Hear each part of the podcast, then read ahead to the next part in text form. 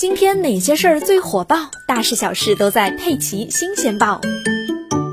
注意，未成年人犯罪刑责年龄可能要下调了。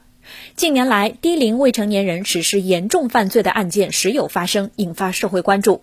全国人大常委会法工委发言人臧铁伟对此表示，对低龄未成年人犯罪，既不能简单的一关了之，也不能一放了之。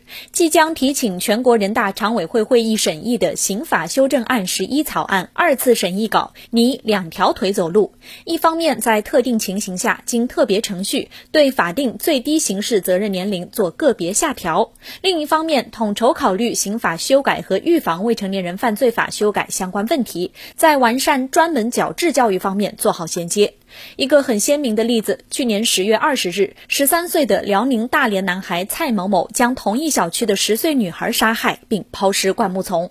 因为蔡某某没有达到法定刑事责任的年龄，警方依法不追究刑事责任，对其实施三年收容教养。同时，法院判决蔡某某的父母赔偿被害女孩的父母一百二十八万元。然而，开庭至今，蔡某某父母始终没有露面，也不愿意道歉。判决生效后仍拒不履行判决。最近，蔡某某父母因为不履行法院判决，被司法拘留十五日。其名下的一套房屋进入拍卖程序，将在十一月二日公开拍卖。